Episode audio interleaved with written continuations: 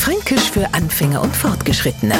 Heute der aufgestellte Mausdreck. Wir Zettler, offensichtlich unterhalten wir uns gerade über Abfallprodukt an Mausdreck und wer mau einer drauf sei, der sowas auch noch aufstellt. Das ist schon wenig schräg. Aber der aufgestellte Mausdreck ist nichts anderes als ein Häufler Elend. Jetzt gibt's ja jede Menge Leid, die glauben, der Mittelpunkt der Welt zu sein.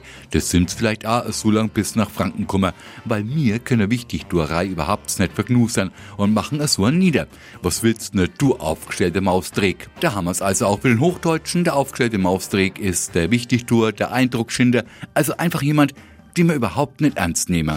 Fränkisch für Anfänger und Fortgeschrittene. Morgen früh eine neue Folge. Und alle Folgen als Podcast auf podu.de.